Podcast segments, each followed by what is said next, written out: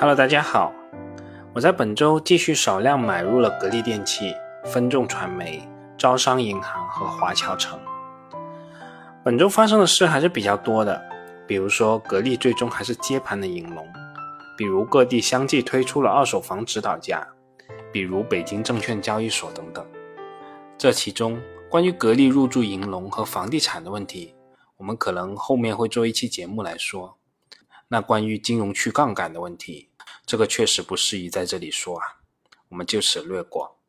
那这一次，我们还是先说说另外一个话题。在前几周，有位朋友在后台与我讨论了电商发展对线下实体商户的影响，这时我想起了一句某公司的广告语：“没有中间商赚差价。”感觉有了电商以后，中间商就没有存在的价值了。也没有办法通过层层加价的方式赚取价差了，而我们这些消费者也享受到了实惠。照着这个逻辑往下推，我们很可能就会得出，那些原来主要依靠渠道和品牌优势的企业，他们的护城河在逐渐被填平，他们的巨大城堡正在坍塌。但事实上真的是这样子吗？在传统的供应链体系下，产品从生产端到达最终消费端。需要经过一层又一层的中间商，而他们的存在必然是要耗费成本的，也必然是要赚取利润的。所以，我们有时候总感觉，因为他们的存在，我们需要多花不少钱才能买到我们需要的商品。所以，中间商这个群体也总是和奸商、投机倒把挂钩，也总是被当成应该被革命的对象。那在过去，由于存在技术、成本、物理距离。信息不对称等原因，交易双方都需要有个中介，甚至需要有好几层的中介协助撮合，才能完成最终的交易。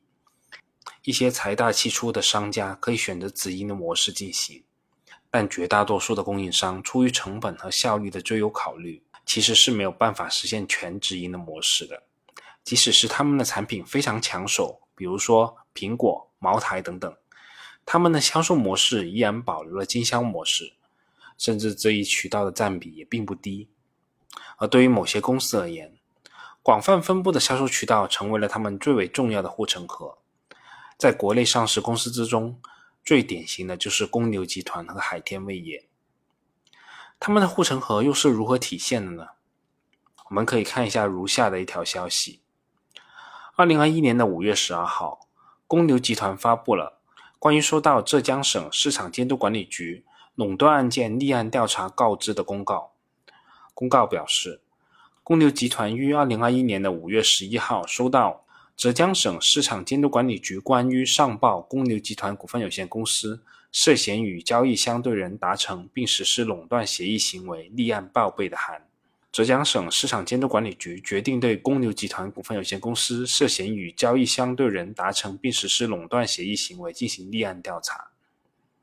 对于这个案件，由于目前还没有正式的一个调查结果的，我们这里也不再多说。但我想强调的是，垄断与护城河其实就是同一个硬币的正反面而已。而随着电商的出现，辅之与物流体系的完善。消费者有着越来越多的机会直接从制造商处购买商品，这样的好处显而易见。即使不考虑中间商的运营成本，起码中间商所赚取的利润部分可以直接让制造商和消费者获益。如果一项技术可以实现更快、更好、更便宜，那即使是上帝也没有办法阻止它前进的步伐的。电商正是通过这种方式，对最近二十年来的商业架构进行了大规模的重塑。在电商的冲击下，中间商真的要消失了吗？按我自己的观察，其实他们根本没有走，他们只是换个地儿创戏而已。淘宝、京东等平台上成千上万的商家，绝大部分还是原来的中间商。理由很简单，实体店被电商颠覆了，生意做不下去了，那就用脚投票呗，索性开启网店做电商。对于他们而言，生意从实体店搬到网店，面对面的讨价还价变成了社交媒体，还可以顺便省下了房租、水电和税收。除此以外，还有什么变化的吗？貌似没有了，一切跟原来都没有大的区别。电商平台上虽然也有厂家自己开的旗舰店，典型的像天猫，但是论商家的数量，天猫上的旗舰店有八万家，但淘宝上的店却超过八百万家。这些商家不可能全是制造商。如果要说变化，那就是链条级别的变化。实体商业的中间商可以是很长的一个链条，一级、二级、三级甚至更多。但电商的属性和机制，从理论上决定了中间商只能是一级，也就是说直接从厂家拿货，否则就很容易失去价格优势。于是。实体商业中本是二级、三级、四级的中间商，在电商平台上逐渐向一级中间商靠拢，这是电商模式对现代商业的贡献，也是电商一直俘获人心的地方。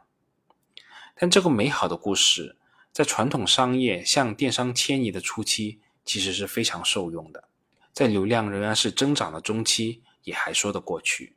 但是流量一旦饱和了，就春去秋来了。电商的门槛是很低的，注册一下，交点钱就可以开店了。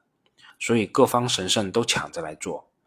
原来就是中间商的商家自不必说，而原来不是中间商的商家也来抢生意。商家是指数级的增长，但是消费者的数量始终是有限的。供给多了，竞争就来了。举个最简单的例子，手机屏幕就这么小，用户在搜索商品的时候。如果你的店铺或者商品没有排在首页，那用户看到的机会就变少了。用户决定买一个东西，顶多也就上下翻一翻。有点耐心的消费者可能会看到第二页和第三页的搜索结果，没耐心的翻都懒得翻。如果被排到最后几页，那基本上最终的结果就是凉凉了。而我在现实中就真的有接触过，有某家消费品的电商商家。他们的操作方式就是通过注册数十家淘宝店铺，垄断某一品类的首页搜索结果，从而达到引流的目的。所以，平台上的首页、首条、推荐等等，已经成为了极为抢手的稀缺资源。电商平台没理由看着钱不赚的，于是平台多了一条创收渠道，卖流量。商家想多卖点货，就得占据首位，得交钱买流量，而且商家越多。产品越热门，位置稀缺性越强，买流量的费用也就越高。如果商家不想通过买热门、首页等方式获得流量，现在还有另外一种方式，就是通过所谓的达人带货。目前国内最头部的带货达人，非薇娅和李佳琦莫属了。他们的收费包括了坑位费和佣金两部分。头部的带货达人坑位费一般几十万起步。抽成基本上在百分之十五到百分之二十左右，牌子越小拿到的抽成越多，最多可以达到百分之四十。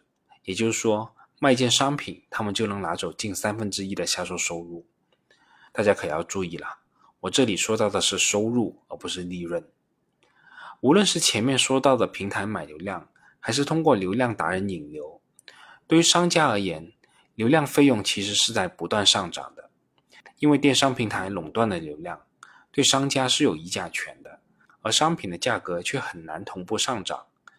一来商家的数量多，二来产品同质化严重，也就是商家对消费者是没有议价权的，所以只能眼睁睁的看着自己的利润被流量中间商逐步蚕食。目前，电商平台的流量获客成本已经比初期翻了不止数倍了。为了能够抢到一点流量，很多店铺甚至都需要通过竞价的方式争得某些广告位。电商平台实质上已经变成了虚拟世界的商业地产公司。但其实电商平台比商业地产公司强多了。商业地产有着很强的地域性和时间性，而电商平台我们数得出来的又有几家呢？我想，所谓的没有中间商赚差价，电子商务可以横扫一切这种想法，都是一种理论上的正确。但这种想法并不符合经济社会的实际情况。用这种思维方式去思考我们的上市公司，最终必然会把我们引向错误。好啦，我们本周就这么多，我们有机会下次再见吧。